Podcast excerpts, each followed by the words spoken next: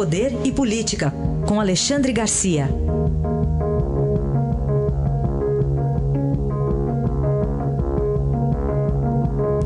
Alexandre, bom dia. Bom dia, Raíssa. Bom dia, Carolina. Bom dia. Vamos falar aqui sobre um, um, um caso duplo aqui, que deve ser coisa do destino isso, né? Pois um, é. Um foi governador, outro foi vice e sucessor. Exatamente. Maluf Maluf Marim. e Marim, né? Os dois M's.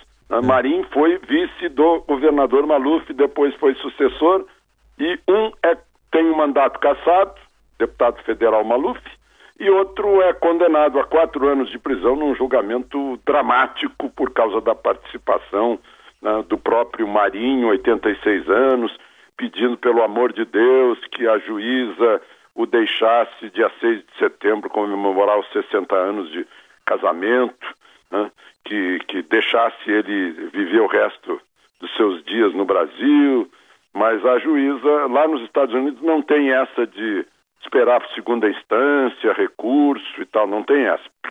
Sim, simplesmente aplicou, bateu o martelo e mandou tirá-lo da prisão do Brooklyn, Nova York, para mandar para uma prisão na Pensilvânia. Então, uh, e, e, mais condenado a, a, pagar multas e indenizações, devoluções, né, de, de mais de 600 milhões de corrupção, uh, que, que significam condenação dele, né?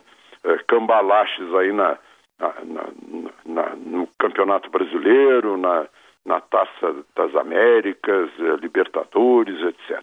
Mas, e do outro lado, Paulo Salim Maluf, né, que se encontra cumprindo pena em prisão domiciliar na mansão no Jardim América, onde, onde ele foi fotografado com Lula e Haddad, não faz muito tempo, né?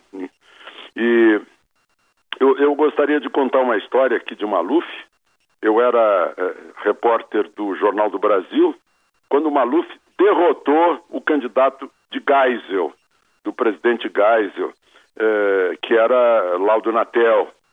E, e eu liguei para o porta-voz do presidente Geisel, o então coronel Ludwig, e perguntei para ele qual seria a reação do governo. E ele me respondeu: o governo vai aceitar, óbvio, não, não tem o que fazer. Né?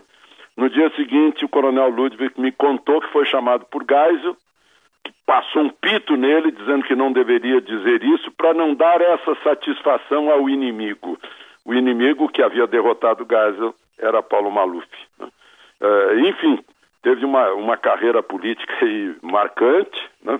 Para o bem e para o mal, e, e agora uh, a defesa dele reclama que a decisão de caçar o mandato foi tomada na casa do presidente da Câmara, uma reunião de petit comitê, né? Foram quatro integrantes da mesa da Câmara, alega que isso deveria ser decidido no plenário e que contrariou a Constituição. Errado. Não contrariou a Constituição. Eu vou ler a Constituição aqui.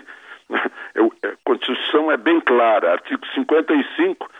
Perderá o mandato o deputado ou senador que sofrer condenação criminal em sentença transitada em julgado. É auto-aplicável, não tem essa história de ficar decidindo. Demorou muito. Ele já havia perdido os direitos políticos desde maio do ano passado na, na condenação. Então, tá, caminha-se, né? vai caminhando aí a política brasileira com as suas coincidências, como essa que aconteceu ontem, obra do do destino inexorável. Vamos dramatizar também. Tá bom. Bom, falar também sobre um posicionamento ontem, incisivo até do ministro Barroso, lá do Supremo, sobre a ter terceirização das atividades fim, ainda sobre a lei trabalhista.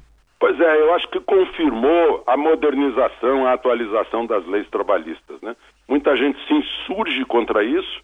O Tribunal Superior do Trabalho baixou uma súmula dizendo que não pode terceirizar a atividade fim, e o ministro Barroso, como relator do caso, disse que pode sim, a Constituição não impede, qualquer atividade pode ser terceirizada, os trabalhadores não perdem seus direitos, porque eh, a responsabilidade é daqueles que o contratou, é das empresas que terceirizam, né, que vendem seus serviços, trabalhador não perde seu direito, e não é tolhido o direito da atividade econômica. uma, um, uma posição importante do relator, que já é um trunfo que vai depois para a decisão eh, do Supremo, decisão plenária do Supremo. Vamos ver, hoje vai continuar né, a sessão. Pois é. Uh, Alexandre, e a, ainda sobre o Datafolha de ontem, os 39% de Lula no Datafolha. Pois é, isso me chama a atenção o seguinte: quem é Lula? É um condenado em segunda instância é, por corrupção e é réu em mais seis ou sete processos semelhantes. Né? E ainda assim tem 39% da preferência do eleitorado, segundo o Datafolha. Né? Então, a gente fica pensando, né? puxa, o eleitorado continua o mesmo. Né? Uh, não importa se a pessoa foi condenada, confirmada numa condenação por corrupção, quer que a pessoa volte para o mesmo cargo de onde, onde praticou a corrupção. É uma coisa assim que assusta né? essa, essa posição uh, de 39% das pessoas entrevistadas.